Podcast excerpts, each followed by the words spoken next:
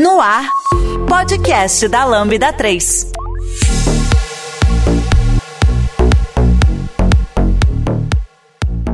Oiê, eu sou a Sara e esse é o podcast da Lambda 3. Aqui comigo na minha mesa virtual estão Bianca, Vinícius. Antes de começar o nosso papo, eu queria deixar alguns recados. Deixe cinco estrelas caso você esteja nos acompanhando pelo iTunes, ou então segue e curte a gente na sua plataforma favorita de podcast, porque ajuda a colocar o programa em destaque e alcançar novas pessoas. Também não deixe de comentar esse episódio no post do blog, no nosso Facebook, SoundCloud e também no Twitter.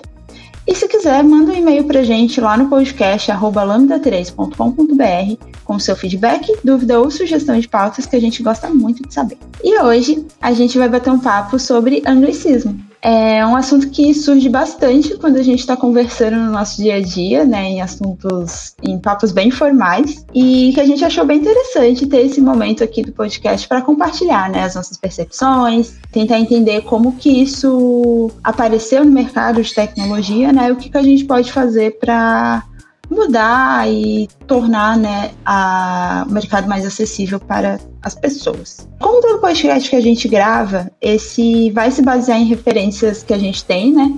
Mas também é muito opinativo. Então, é um tom de discussão e quem estiver escutando e se interessar pelo tema e quiser acrescentar alguma coisa, pode chamar a gente na seção de comentários do blog, por e-mail ou de alguma outra forma, porque a gente gosta muito de entender diferentes pontos de vista, né? E agora vamos lá eu quero começar trazendo conhecimento, referências. Eu quero trazer a definição da palavra anglicismo de acordo com o dicionário Priberam da língua portuguesa, né?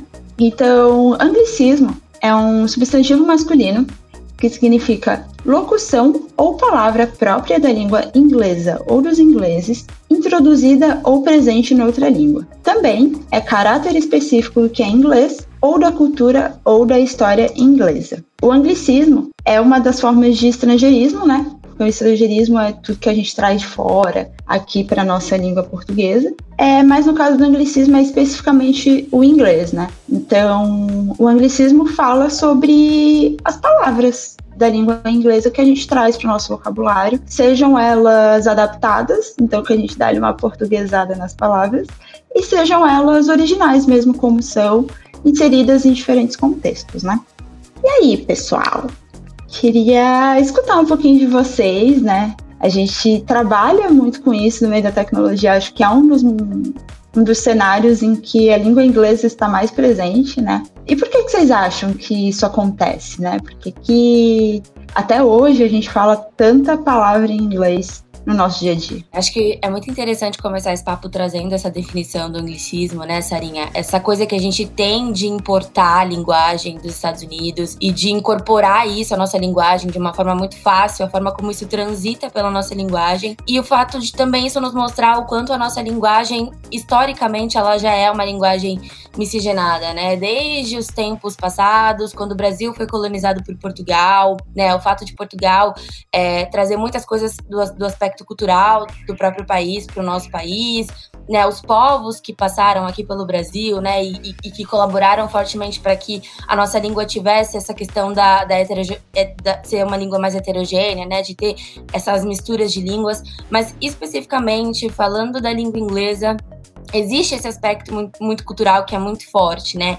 E acho que é muito importante de trazer isso para essa discussão, porque faz a gente entender um pouco de o porquê que a língua inglesa ela acaba se tornando tão presente na nossa língua e, e acaba se tornando muito utilizada é, pela gente, principalmente no mercado de trabalho, em outros ambientes também, né? Mas no mercado de trabalho em específico. Então, quando a gente fala de anglicismo, acho que é muito importante a gente falar sobre esse aspecto cultural, né? Existe uma questão cultural é, que ajuda a gente a entender o porquê que o anglicismo ele é incorporado na nossa língua com tanta frequência, com tanta facilidade, e por que que principalmente eles são usados como elementos da nossa língua, né? Eles são usados ali como elementos mesmo. Então, voltando um pouco no tempo, fazendo até uma, uma pesquisa, um estudo para essa pauta aqui, para esse debate, para essa nossa discussão, voltando um pouco no tempo, existe um momento em que a língua inglesa ela se projeta mundialmente com muita força, né?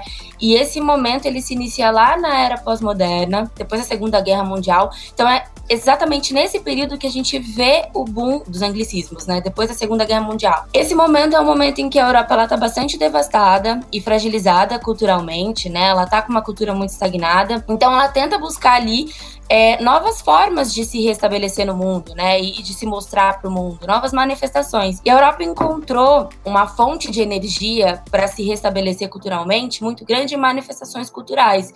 E algumas dessas manifestações culturais, elas são baseadas no jazz, baseada no blues, depois o rock and roll, né, que são manifestações musicais que acaba chamando muita atenção dos ouvidos das pessoas europeias e principalmente da juventude que busca uma forma ali de, de sair daquele marasmo, né, pós Segunda Guerra Mundial. Então, essas manifestações musicais acaba chamando muita atenção da juventude e da população europeia, e isso acaba fazendo com que a língua inglesa começa a, comece a emergir ali de uma forma muito mais latente, né, muito mais potente.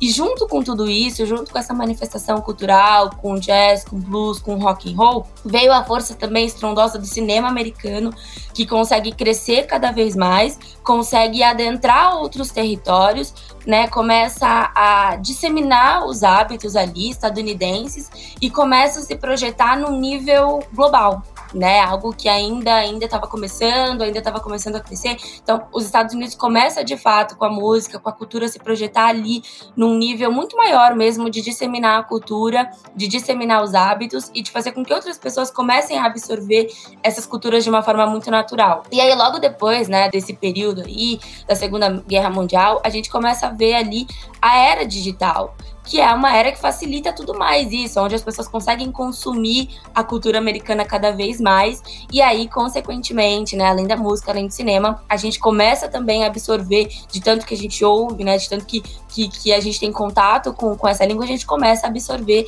essa língua e começa a introduzir ela, incorporar essa língua cada vez mais ali na nossa linguagem. Então, acho que é importante trazer esse panorama para entender que esse aspecto histórico, ele colabora muito e ele foi extremamente importante importante para que a gente começasse a, a, observar esse movimento de, de incorporação mesmo da língua portuguesa à língua inglesa.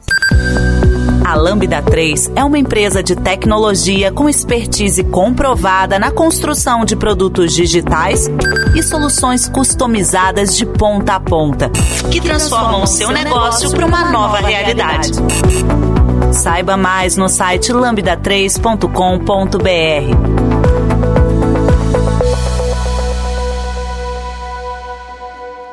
gente tem também, em paralelo a essa expansão cultural, né, a expansão bibliográfica, né? Nós temos ali muitos profissionais e acadêmicos estadunidenses que vão ser referências e que vão transmitir esses conhecimentos para fora, né?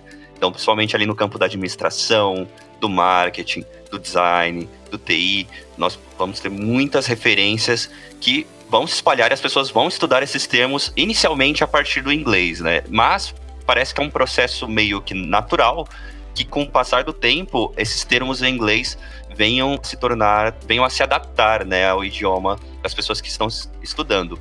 Porém, alguns termos da área de tecnologia, principalmente, ainda são muito recentes. Então, a gente percebe que não houve a discussão para repensar esses termos. Para administração, que é um pouco mais antigo, né? Esse estudo mais acadêmico de administrativo, a gente já tem algumas adaptações que já, já estão um pouco mais fortes. Por exemplo, tem o termo da análise SWOT, né? Hoje a gente já tem uma análise fofa, né? Que é o força, fraquezas, oportunidades e ameaças. E ele já é um termo bibliográfico. Você consegue encontrar materiais que já utilizam esse termo acho que uh, nós estamos nesse momento de iniciar a adaptação dos termos em inglês para a área de tecnologia. A discussão ela já é uma pauta, né? As pessoas já estão trazendo esse debate e agora é buscar alternativas, buscar os caminhos que fazem sentido para as pessoas. Em paralelo a isso, eu vejo esse cenário muito específico no Brasil, que é a valorização do inglês, né? A gente tem esse impacto cultural, e as pessoas tendem a valorizar esse estrangeirismo. É chique, né? É moderno, é culto. Então, isso meio que em paralelo faz com que a gente subvalorize o nosso próprio idioma, né? O inglês, ele é ali uma, uma língua de destaque. O português, ele é uma língua ali secundária em relação a, ao inglês para você vender alguma coisa, para você mostrar que você tem um conhecimento, para você transitar em espaços, né, de, de alto nível, entre aspas, né? Então, tem, acho que tem a partir daí um, um movimento de oposição a isso. De, não, cara, português é a nossa língua, ele é uma língua muito bonita, é uma língua extremamente versátil e ela pode sim contemplar esses novos termos e qualquer outro termo que venha a surgir com extrema facilidade se a gente se esforçar minimamente. Nossa, eu queria muito aproveitar esse gancho que você falou, né, Voni, do, do, da gente subvalorizar a língua inglesa, porque isso falando especi especificamente do mercado de trabalho, é muito impressionante, porque quando a gente chega em ambientes em que a gente percebe que essas palavras, elas são super valorizadas, né? São palavras que as pessoas usam na rotina mesmo, no dia a dia, e eu cheguei, quando assim que eu entrei, assim, na minha segunda experiência em uma empresa grande, elas tinham diversos termos, os mais diversos termos, né? O famoso mindset, skill, feedback, approach, essas palavras todas, né? Ricas que enriquecem, segundo eles, o vocabulário deles. E quando eu me deparei com esse cenário, e, e, eu percebi que isso era algo muito do dia a dia, assim, que eles falavam de uma forma muito natural para eles. Isso me causou um sentimento tão estranho de que eu preciso me adequar, sabe? Eu preciso fazer parte, eu preciso falar assim também, para que as pessoas percebam que eu tenho ali um, uma intelectualidade, sabe? Para que as pessoas percebam que eu também posso fazer parte ali daquele espaço, sabe? Para que as pessoas também percebam que, não sei, parecia que quando você falava essas palavras, né, de língua inglesa, parecia que você tinha um, um, uma coisa a mais, parecia que você tinha uma inteligência a mais, parecia que você poderia ser mais interessante. E me causou um sentimento muito muito estranho de que eu precisava me adequar, sabe? E aí, parando para pensar sobre esse sentimento, sobre essa sensação da gente ter que se adequar, e lendo algumas coisas também sobre anglicismo, eu vi uma matéria em que justamente um diretor de uma empresa de recrutamento falava exatamente assim. É, ah, entenda o que, que é um anglicismo e por que, que a gente precisa se adequar. E aí tinha um vocabulário lá, né? Tinha uma biblioteca cheia de, das palavrinhas em que eles traziam as definições para que as pessoas pudessem entender o que, que era cada uma daquelas palavras e pudessem incorporar aquilo no vocabulário, né? E aí, quando eu vi aquilo, né, aquela frase assim, ah, se você não sabe, você pode saber e você precisa se adequar, me veio muito na cabeça, assim, a gente tem que se adequar. Por que, que a gente tem que se adequar? Eu tô numa empresa, falando da minha experiência em particular, eu tava numa empresa, numa empresa no Brasil, num contexto em que as pessoas ao meu redor falavam português, num contexto em que eu não precisava estabelecer uma comunicação com uma pessoa que falava língua inglesa em nenhum momento. Os meus parceiros de trabalho falavam português. Então, pera, por que que eu tenho que me adequar? Será que eu tenho que me adequar a esse contexto? E aí, parei para pensar e para refletir que a empresa, né, e, e a gente, e nós como pessoas que fazemos parte de uma empresa, de uma instituição, a gente precisa pensar, né? Eu tenho que me adequar? Será que eu tô sendo acessível com todos que trabalham comigo? Será que eu tô sendo uma pessoa inclusiva? E aí levanta essa questão da acessibilidade, né? Será que eu tô me fazendo ser compreendida pelas pessoas quando eu falo approach, quando eu falo skill, quando eu falo, peraí, deixa eu fazer um disclaimer aqui. Será que eu tô sendo acessível com as pessoas? Será que eu tô sendo inclusiva? E por que que eu falo isso, né?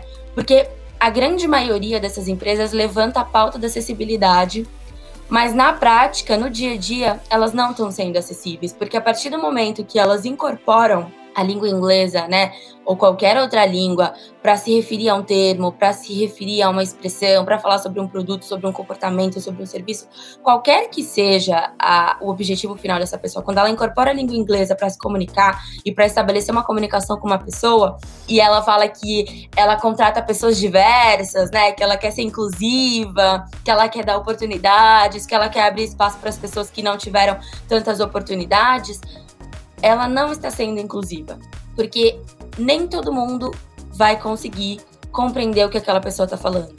Então, as pessoas e as empresas precisam levantar essa discussão, porque é preciso entender que nem todo mundo te, consegue compreender. Até pessoas que, que estudaram inglês, às vezes não vai conseguir entender um termo específico, um termo mais técnico, um termo de uma área específica, sabe? Então, a gente está falando de um país que pouquíssimas pessoas falam inglês, pouquíssimas pessoas tiveram a oportunidade de estudar inglês, pouquíssimas pessoas são fluentes na língua inglesa. Então, por que incorporar essa língua se a gente tem uma, uma linguagem tão rica, tão vasta, cheia de palavras que a gente pode substituir por esses termos técnicos em inglês, não, e termos não técnicos em inglês, e que a gente pode usar e se fazer claro, e se fazer acessível, e se fazer inclusivo, sabe? Então, esse ponto que você levantou, achei muito interessante trazer esse aspecto do da gente se sentir numa posição em que a gente tem que se adequar, porque no mercado de trabalho, na rotina, onde a gente precisa firmar o nosso espaço, às vezes esse sentimento ele vem de uma forma muito latente e ele é horrível, ele é péssimo. E não é bacana a gente perpetuar esse, esse tipo de sentimento, mas a gente não pode naturalizar e fazer com que isso perpetue cada vez mais no mercado e no nosso dia a dia. Isso me lembra muito. Vocês devem, talvez vocês tenham visto no ano passado que surgiu um bot feito pela Meta, né, que na época era Facebook ainda, em parceria com uma agência que eu não vou lembrar o nome, e com o Indique uma Preta, foi criado esse bot do WhatsApp que traduz essas expressões em inglês que são usadas no mundo corporativo. Então, é, quando a Vi estava falando disso, de se adequar, foi a primeira coisa que veio na minha cabeça, sabe? Porque é muito mais fácil você criar ali, nesse caso, um bot que vai traduzir essas expressões, do que iniciar esse movimento de trazer essas expressões para a nossa língua, né? Então, é esse bot, você manda uma palavra, por exemplo, sei lá, briefing, e aí ele te retorna uma mensagem dizendo como se pronuncia a palavra, te dá um contexto, né, um exemplo de frase assim. Isso é muito bizarro, porque eu imagino, sei lá, tipo, quando eu entrei na, na área de tecnologia, né? Eu falo inglês, eu consigo, tipo, me comunicar muito bem, mas quando você entra no mercado de tecnologia é um contexto completamente diferente. Então tem palavras ali que você até sabe o que significa, mas não tá entendendo como aquilo se encaixa nesse contexto, né? E várias vezes eu me peguei procurando, assim, uma frase que eu escutei com palavras em inglês no meio para entender o que aquilo significava. Então, eu imagino a pessoa ainda ali pegar o celular e mandar a palavrinha pro bot escondidinha, assim, porque parece que é vergonhoso, sabe? Você não saber o que significam certas palavras é, ou não conseguir encaixá-las em certos contextos, né? É, e, inclusive, né, várias palavras são usadas de uma maneira completamente estranha, assim, né? Que quando a gente vai traduzir mesmo não faz nenhum sentido no contexto. É uma palavra que, tipo, ninguém sabe como surgiu, mas que foi cunhada e vem sendo perpetuada, né? E às vezes e... as pessoas vão usando para intuitos diferentes, porque nem todo mundo tem é. o senso comum sobre o significado daquilo e como aplicar aquilo num contexto, né? E aí você vai percebendo que às vezes uma pessoa usa a palavra num contexto para falar sobre uma, uma, coisa X, outra pessoa outra usa uma outra, essa mesma palavra para falar sobre uma coisa Y. E olha o, o quanto isso vai ficando gigante e o quão problemático é isso, né?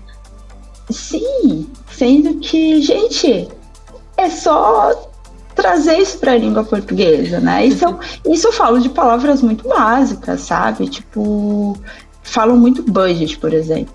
Orçamento, gente. Orçamento, dinheiro disponível, qualquer coisa assim nesse sentido. Não, por favor, call, né? né? É a call, é, vou, vou te ligar. A call. Vou te fazer uma call, fica até engraçado, não, né? ligação. Ai, gente, deixa eu falar da nossa hora feliz. A gente tem a hora feliz, exatamente. a gente tem. E ninguém é um entende, momento. né? Eu não entendi quando falaram, ah, a gente vai fazer a hora feliz. O que é a hora feliz, gente? É o happy hour? É, é o momento que a gente fica feliz, né? Então, mas é uma coisa que a gente começou no nosso time de design, né? De chamar o happy hour de hora feliz. É a tradução literal e que faz bastante sentido, né? Porque é o momento que a gente larga o nosso trabalho, conversa, joga jogos, bebe uma bebidinha, e é isso, sabe? É, é literalmente a hora feliz do nosso dia ali. Então, esse é um movimento que a gente vem fazendo. É, dentro do nosso time, né? A gente tem muito nossa ideia ali, nosso projetinho de criar um dicionário paralelo para a gente poder traduzir essas expressões, porque é, a gente percebe que tem, tem muito impacto, exclui muita gente. Ainda mais falando, trazendo para o mercado de tecnologia que é, eu vejo que está mudando, mas ainda assim é um mercado muito elitizado. E colocar mais uma barreira, que é a língua inglesa, de maneira desnecessária, porque eu também reconheço que ah, é legal falar inglês se você quer ir para fora, trabalhar numa empresa gringa e tal, mas não tem necessidade de a gente aplicar isso no nosso dia a dia numa empresa do Brasil, sabe? Então, isso só exclui mais gente, né? Só torna o que a gente faz é mais distante dessas pessoas que estão sonhando em entrar no mercado, mas que não têm essa bagagem da língua inglesa. Você já conhece a Lambda 3? Além de sermos uma empresa formada por pessoas apaixonadas por tecnologia, desenvolvemos e entregamos software com qualidade, segurança e inovação, que podem ser um diferencial para o seu negócio. Acesse o site lambda3.com.br e conheça mais tem um fenômeno que eu não gosto também, que é o da carteirada de conhecimento, né? Quando você chega com um termo em inglês, você lança o termo em inglês e dá para dar a sensação de que aquilo que você está falando tem mais valor.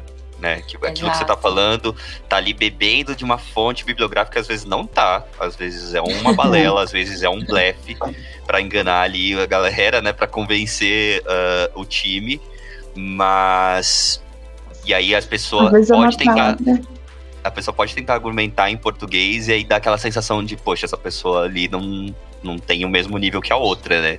E isso é totalmente uhum. falso, né? Não é um, um, um, valor, um julgamento de valor válido. Às Exato. vezes é uma palavra que está traduzida há muito tempo. Que, nossa, que não tem por que usar inglês, mas usa. Exato. E a gente percebe muito que é com esse tom de superioridade mesmo. Mostrar ali uma hierarquia. Exato. Eu falei também, né, puxando o gancho no, no que vocês falaram sobre o fato disso ser problemático, né? Porque às vezes nem todo mundo tem um senso comum sobre o significado, sobre a aplicação daquela palavra.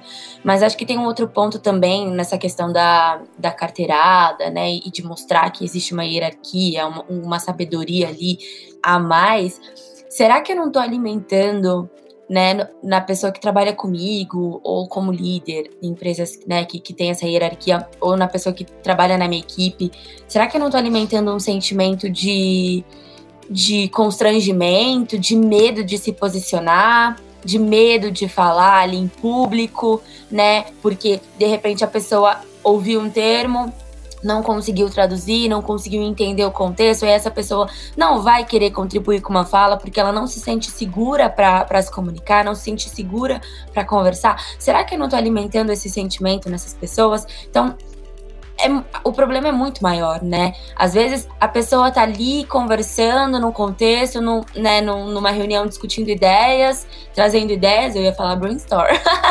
Tá vendo? Compartilhando. É muito natural isso, né? Muito. A gente naturaliza muito e é esse que é o pior. Mas a gente tá ali numa reunião discutindo ideias, trazendo ideias, uma, né, uma chuva de ideias, e aí tá todo mundo falando várias palavrinhas em inglês e tem uma pessoa que não tá entendendo, ela quer compartilhar, quer trazer ideias, mas ela não consegue. Porque ela tem medo de compartilhar. E aí pensa no constrangimento, ela escondidinha ali, como a Sarinha falou, procurando o significado daquilo no bot, num glossário, né? Que muitas pessoas também fazem glossários para trazer ali o significado das palavras num bot, num glossário, para tentar entender e para conseguir fazer parte daquela troca. Então, isso vai nutrindo nessa pessoa um sentimento de que ela não se sente segura para compartilhar ideias, ela não se sente segura para se posicionar, ela não se sente segura para falar, ela não se sente segura de si também. Então, isso vai gerando ali um ambiente tóxico para aquele funcionário, para aquela pessoa, para aquele parceiro, né? Um ambiente que ninguém quer. Ninguém quer fazer parte de um ambiente que não é saudável, de um ambiente em que ela não se sente confortável para falar e para se expor, né? Então, tudo isso precisa levar em consideração. Será que eu estou proporcionando para as pessoas que trabalham comigo um ambiente bacana, um ambiente saudável?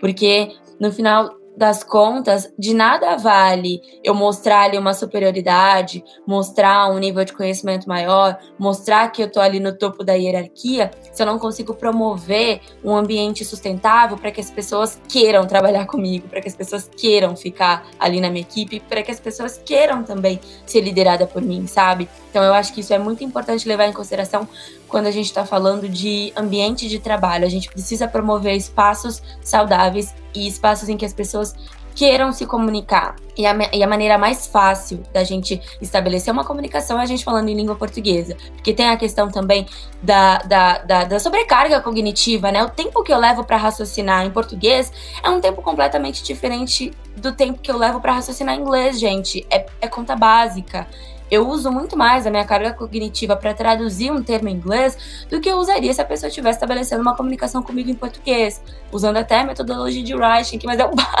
que a gente o raciocínio que a gente usa em writing, né, para escrever um texto, mas é básico, é conta básica. É muito mais fácil me fazer compreensível falando em português do que eu me fazer compreensível falando inglês. Então, a gente precisa pensar nisso ali no, no ambiente de trabalho, principalmente.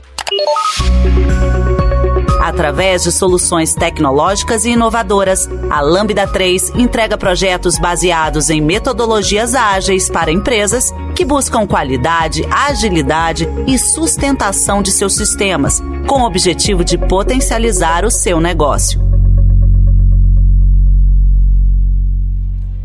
Em contrapartida, a gente sabe que muita coisa é, é difícil tem coisas que já estão muito enraizadas, principalmente aqui de tecnologia, né? Se a gente está falando de desenvolvimento, uma API, né? Que é um termo que vem do inglês, Application Programming Interface. Esse termo, ele já é o termo. Não, nesse momento, nem, talvez nem faça sentido mudá-lo, né? Uma pipeline, né? Talvez tenha aí uh, opções, mas se você está num time novo, se você está interagindo com outras pessoas desenvolvedoras, vai ser provavelmente muito difícil você usar algo diferente, né? É, eu e a Bianca participamos de um projeto Design System e a gente a, inicialmente tinha lá a meta de trazer todos os, os, componentes em português. E a gente deparou com esse mesmo desafio, né? Como a gente deixa claro o que é um drop-down em português, né? E às vezes são coisas simples, um select. Se eu falar um select, muito provavelmente vai aparecer um select na cabeça de todo mundo. Se eu falar um, uma seleção ou um seletor, provavelmente vai aparecer coisas diferentes na cabeça de cada um, porque é uma coisa nova. Então, é um processo delicado. Tem um, um, um framework que faz isso de modo interessante, o Material UI, inicialmente eles tinham os termos, caso, caso você colocasse em português o site, ele trazia os termos em português no menu. Mas hoje eles mudaram isso, provavelmente por esse problema. Os termos no menu estão em português. Quando você entra no item, ele mostra, eles são em inglês. Quando você entra no item, eles mostram em português. Então, se você entrar lá, por exemplo, em checkbox. Lá tá checkbox no menu, mas quando você abre a página aparece caixa de seleção. Então, talvez esse seja um modo interessante para você gradativamente educando ali as pessoas para essa variável, né? Até porque não faz sentido também você chegar num, num time novo cheio de termos que só fazem sentido para você tem que ser um trabalho conjunto, as pessoas têm que estar é, disponíveis para essa mudança, né?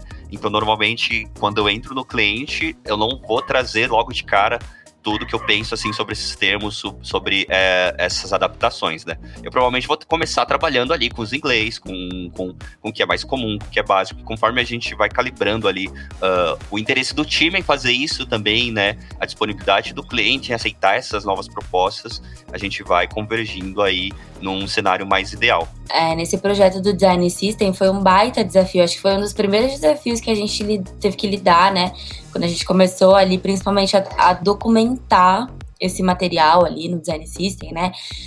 A gente parava para pensar como que a gente vai usar a nomenclatura desses componentes, né? Como é que a gente vai tentar adequar isso? Será que faz sentido a gente adequar? Primeiro ponto, né? Porque faz sentido a gente adequar e aí a gente teve uma série de conversas com, com, com as pessoas que faziam parte do time, né? Inclusive pensando no lado de desenvolvimento, porque no código os nomes desse, desses componentes eles precisam estar em inglês. Então tinha esse ponto também de, de repente, se a gente fosse traduzir, a gente ia impactar também no trabalho de, de desenvolvimento, porque para o código esses termos são em inglês. Tá, ponto 2. A gente vai traduzir. Nem todos os termos, a tradução é literal. Então tem isso também, a dificuldade de adequar isso e de trazer isso para nossa rotina, né?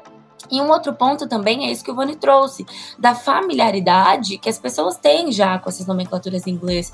Para elas é natural ouvir um, o, select do que ouvir um seletor, ou caixa de seleção, né? Então, existe também essa questão da familiaridade com esses termos, que é algo que já está muito natural, principalmente falando da nossa área, né? Que tem muitos termos técnicos e termos que a gente acabou importando ali da, da língua inglesa. Então, quando a gente se deparou com esse desafio, é, a gente não conseguiu traduzir todos os termos, trazer todos esses, todos esses termos para o português, mas a gente tentou pensar numa solução que fizesse sentido ali para o nosso universo, para o nosso contexto, né? Que foi trazer a nomenclatura em inglês, então a gente manteve os, ter, os termos em inglês, mas a gente sempre trouxe ali a explicação do que, que é aquele termo. Então, acompanhado da nomenclatura em inglês, vem uma explicação do que, que é aquele termo e, e para que, que serve aquele termo, né? Que são as especificações de uso.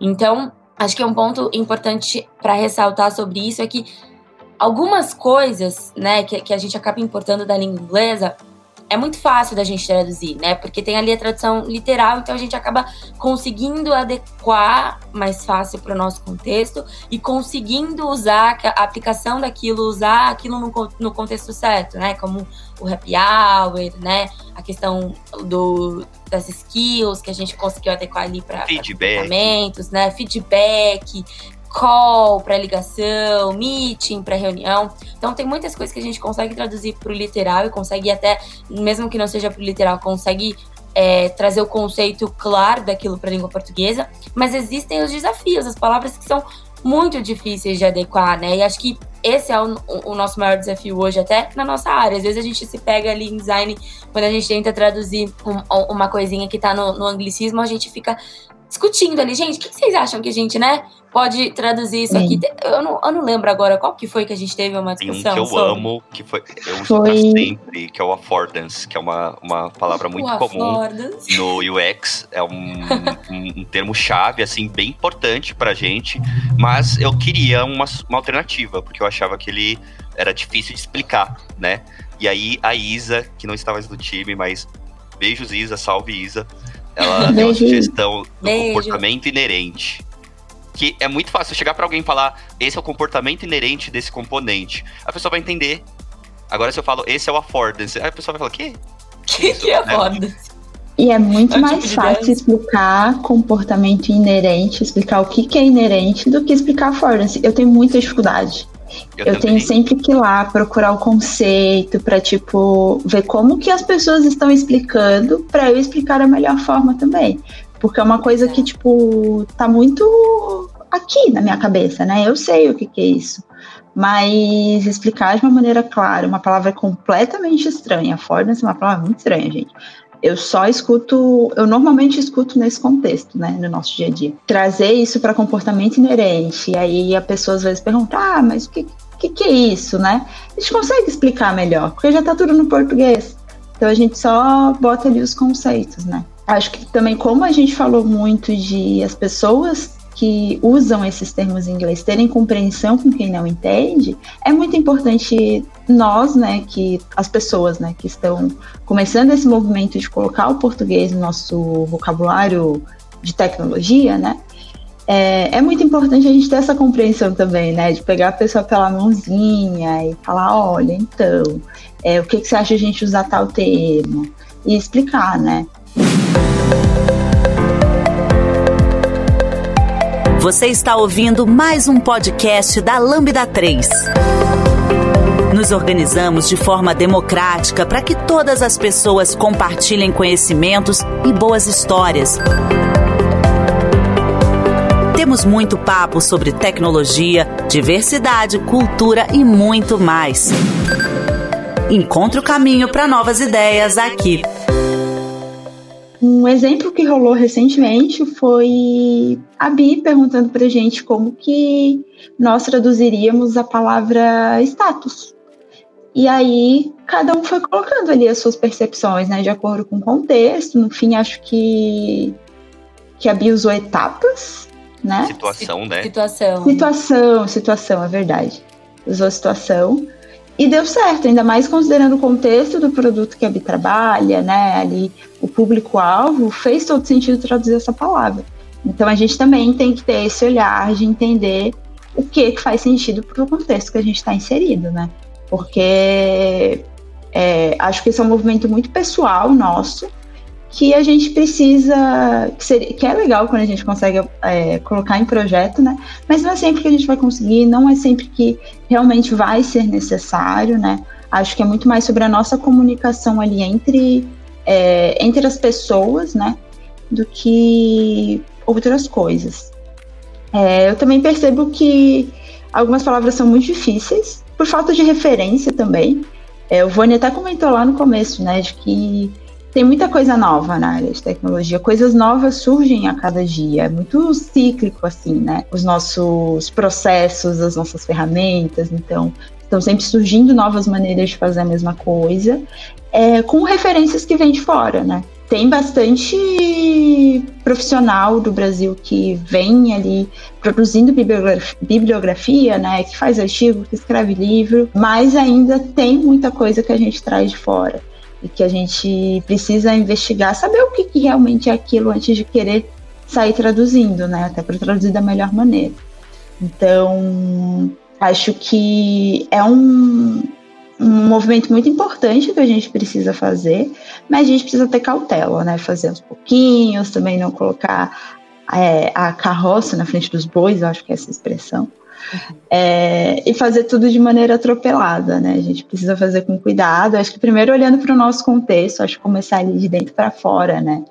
É, fazer isso com a gente mesmo, porque eu gosto muito de usar as expressões em português, mas às vezes eu me pego tendo dificuldade de, de pensar em como traduzir uma palavra. Às vezes eu uso, ele escapa uma palavra completamente nada a ver.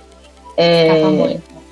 Escapa muito, assim, sabe? Daí eu fico, não, pera, Deixa, é o famoso pensei em inglês, né? Você tá tão imerso ali, Ai, consumindo que, putz, pensei em inglês, que droga. Sim, uh -huh. você ali, começa a instalar ali o dedo e pensar, nossa, Gente, como que fala em português mesmo? Mas Deus tem Deus coisas que não dá, tipo, como é que, por exemplo, quem nunca? Ah, meu crush. Ah, um date. Gente, porque é, é tão naturalizado, né? A gente perpetua tanto isso e as pessoas replicam tanto que sai. E às vezes nem, às vezes eu não tô nem no trabalho, assim. Eu tô conversando com meu noivo numa conversa e às vezes me vem um termo que é muito usado e eu falo, e aí eu solto e aí ele me olha bravo assim. Você não pode falar em português e fala, desculpa, veio. E tem os veio. termos também que são os termos mutantes, né? Esses eu confesso que eu gosto um pouquinho, porque eu acho engraçado. Por exemplo, startar, né? Aí tem o. Tem, aí já não é, não, é, não é de trabalho, né? Mas tem o flopou, né? Que vem de flop lá. Tem, tem várias coisinhas assim que vão, vão virando híbridos no, no mundo Na dos games. é muito o comum. anglicismo é muito forte, né? Na internet o anglicismo é muito forte. Então tem essa coisa que de fato naturalizou mesmo, né? Existem coisas que, por exemplo, é impossível. Como que a gente vai mudar e-mail? Sim. Não tem como achar uma tradução para e-mail, porque já vi, Site, é isso, já né? Até, até tentaram, mas não, não rolou. Sítio eletrônico, né? Não, não funcionou. Não funciona, né? Não é funcional. Existem coisas que a gente consegue, né? Quando a gente tá ali, por exemplo, pensando em produto e a gente quer. Ah, a gente não quer usar download, gente. Baixar, baixar é muito natural para as pessoas, né? Então vamos, vamos usar o baixar. A questão do status não é, não é algo que é tão natural. Vamos trocar por situação que é melhor, mas e-mail, site, gente, é muito natural, então é muito difícil adaptar esse tipo de termo. Palavras que a gente cresceu aprendendo elas, né? Exato. Tipo, MSN, Orkut e etc. A gente cresceu falando essas palavras. Muitas dessas palavras se adaptaram mesmo, como o Vani falou, e que eu acho muito legal também. É, que de certa forma é um jeito, né, de é, aportuguesar essas palavras. Tipo upar, eu adoro usar a palavra upar para upload, né? Usar alguma coisa. Então, é, no, na tecnologia eu vejo várias pessoas falando buildar, uhum. como é, fazer ali uma, uma build. Acho que isso também é usado em contexto de jogos e tal.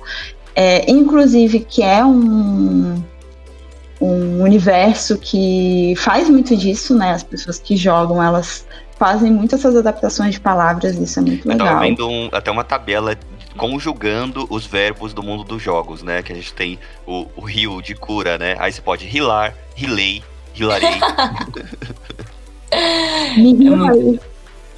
Esses dias a gente teve no, uma discussão né, com, com o cliente sobre usar o termo escalar, por exemplo, porque a gente queria usar escalar, mas escalar em português, é, pegar a tradução literal de escalar aqui no dicionário é uma outra coisa que foge completamente do contexto que a gente queria usar. E falou, então não faz sentido usar escalar, porque a gente entende que isso é muito usado no nosso universo, né, de produtos, mas isso na prática tem uma tradução completamente diferente. E o nosso país, já culturalmente falando, tem esse costume, né, de, de, de pegar termos de outros países, de outras culturas e a portuguesar, né? Então é um movimento natural que acontece, mas que também é histórico do nosso país. Então é muito legal ver esse movimento da gente conseguir trazer isso para o nosso contexto, para nossa realidade e adaptar para que a gente consiga se fazer compreensível para as pessoas e usar aquilo na nossa linguagem e adequar ao nosso contexto, né? E eu, inclusive, lembro que a gente teve uma discussão que a gente trouxe para Lambda também, que é, as pessoas da Lambda em geral são muito favoráveis a essa discussão, são bem abertas é, sobre o collapse, que é um termo collapse. muito usado por, por nós UXers, e que ele é um termo em inglês, né? Ali quando você tem um accordion, por exemplo, ou um acordeão, e aí você colapsa ele, e ele expande, né? Colapse expande. E aí a gente usa colapsar, que é uma coisa, né, uma mistura aí também nesse sentido, e a gente estava em busca de um termo mais português mesmo, né? O que, que a gente poderia ali expandir, fechar, né? O que, que a gente poderia usar. Que todas são alternativas válidas, né? E, e é uma questão mesmo de definir qual que faz sentido pro time. Exato.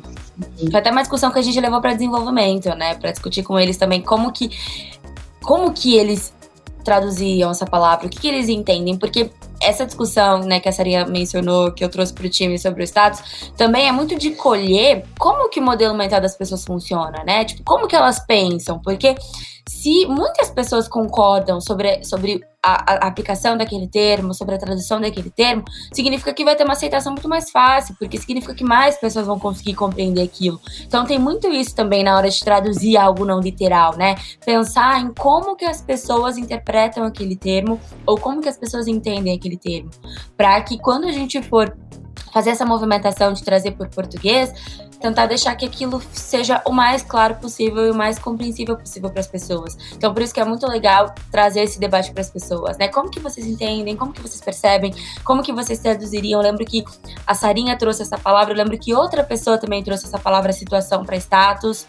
Mais de uma pessoa traduziu status para a situação e, e, pensaram nesse mesmo modelo mental, sabe? Então essa discussão é muito importante quando a gente for traduzir algo que não é literal. Sim, porque o nosso entendimento pode ser muito diferente do outro. Então, Exato. E aí que é... acontece a falha de comunicação, né? Quando as pessoas usam os termos de formas diferentes Sim. e traduzem eles de, eles de formas diferentes. Tem uma coisa que é. me complica a vida muito, assim, eu até comentei isso antes do podcast, que são as siglas, né?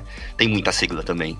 E eu sempre ficava perdido nas siglas. A gente tem, eu até separei algumas. OKRI, né, que é o Objectives and Key Results, né? Tem o, o DOR, que é o Definition of Rate, o DOD, Definition of Donor. No marketing a gente tem o CRM, que é o Customer Relationship Management. A gente tem o, o, aqui muito pro UX também, né? O CTR, que é o click-through rate. É muita coisa e eu, eu minha, na minha mente é uma mistura. E aí tem aquelas que elas não são necessárias, para não são necessárias, que é o, o WhatsApp, né? As são as possible. Pra, pra quê? Fala, preciso rápido, assim. É só, só isso, né? O FI, que é for your information, cara, não precisa, não precisa, não precisa realmente disso. E isso me mata, assim. Mas eu sei que muitas delas também são muito enraizadas, não dá para simplesmente mudar CRM pro pessoal de marketing, por exemplo. E o nosso PO, PMO, PO, PM, PM o PD. Né? PD. Quem nunca falou PD, Product Designer, PD, gente, é muito doido como isso é natural pra gente, né? E, e na nossa rotina, quando a gente vai falar de stakeholders, pessoas ali, né, que atuam no produto, Sim. no projeto, partes as partes interessadas. Gente, é muito naturalizado, né? E, e é muito difícil Sim. de mudar algo que é naturalizado. Sim. Eu trabalhei uma, é, numa empresa que tinha as figuras de PJM, Nossa. que era o Project Manager, e o PGM, que era o Product Manager. E aí eu sempre ficava muito. Eu tinha que literalmente escrever, porque eu ficava muito confusa, tipo, o que quero o quê? Por quê? colocar essa sigla. Tipo, é muito mais difícil dizer PJM do que gerente de projeto. Então, é uma coisa que é bem estranho olhar essas siglas todas, né?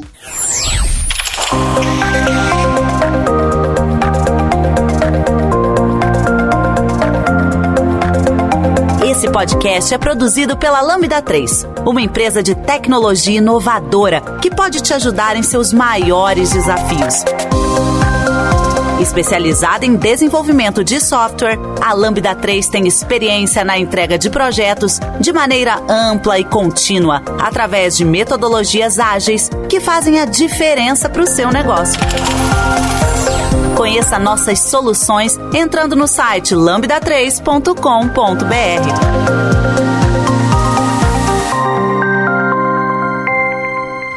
Eu queria que a gente falasse uma palavrinha aí do nosso dia a dia, seja ela técnica ou que a gente fala ali com outras pessoas, que vocês acham extremamente necessário.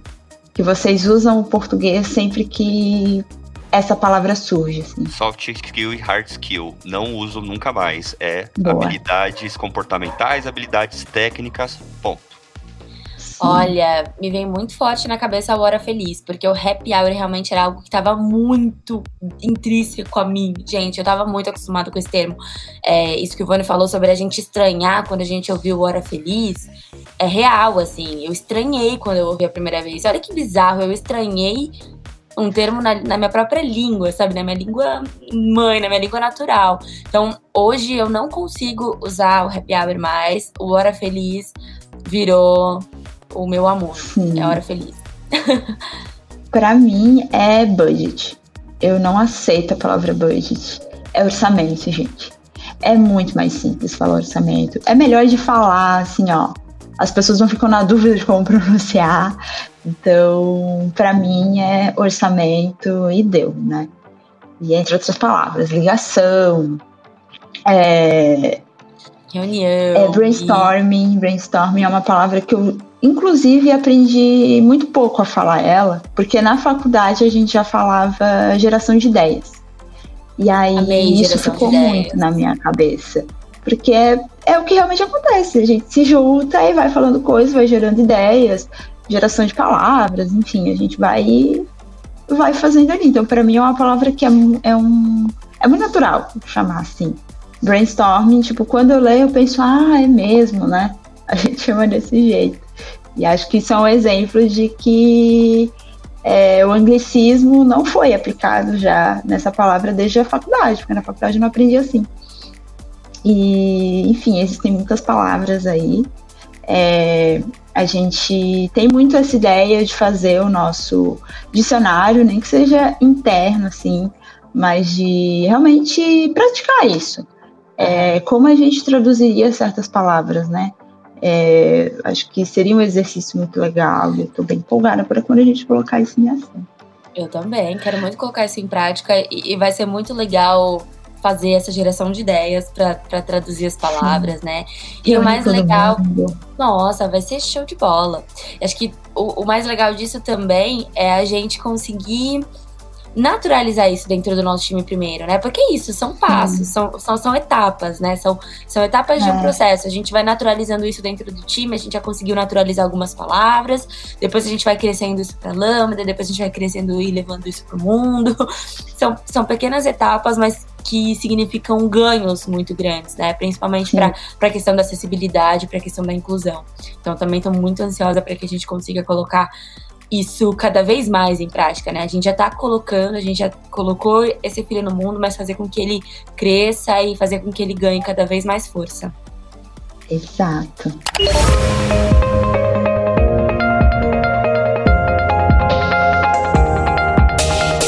Trabalhe na Lambda 3 de qualquer lugar do Brasil. Estamos com várias oportunidades abertas para atuação remota full-time. Acesse vagas.lambda3.com.br, conheça nossas vagas e vem ser Lambda. Bom, acho que temos um podcast. Temos um podcast, Mara! Então, foi um papo muito bom. ele se escalou, né? A gente está aqui há um tempão conversando, é sempre bom quando isso acontece. E obrigada, Vi, obrigada, Vone. Sempre bom dividir momento com vocês. E obrigada para quem escutou até agora. É, reforçando o meu comentário lá do início, quem quiser fazer parte dessa discussão, a gente está super abertos, comenta lá no post do blog, é, manda e-mail, stalkeia a gente no LinkedIn, fala com a gente de alguma forma, porque é um assunto que a gente gosta bastante e a gente quer muitas contribuições de, de quem se interessa por isso, né? Obrigada mais uma vez e até semana que vem. Um beijo. Um beijo, gente. Foi um prazer estar aqui com vocês e foi um prazer falar sobre esse tema tão importante, tão necessário. Beijão. Até a próxima. Você ouviu mais um episódio do podcast da Lambda 3. Indique para os seus amigos esse podcast. Temos também um feed só com assuntos de tecnologia e outro que mistura assuntos diversos. Toda sexta-feira, sempre com o pessoal animado da Lambda 3.